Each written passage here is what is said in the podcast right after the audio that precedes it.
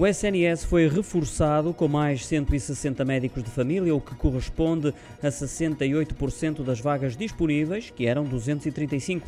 A maioria destes profissionais de saúde fará parte da Administração Regional de Saúde do Norte, 93 desses 160, e só 20% ficam na área de Lisboa e Val do Tejo. O Ministério da Saúde estima que este recrutamento permite que cerca de 300 mil utentes tenham acesso a médico de família e sublinha que nos últimos seis anos nunca estiveram disponíveis tantas vagas para medicina geral e familiar e que nunca foram recrutados tantos médicos.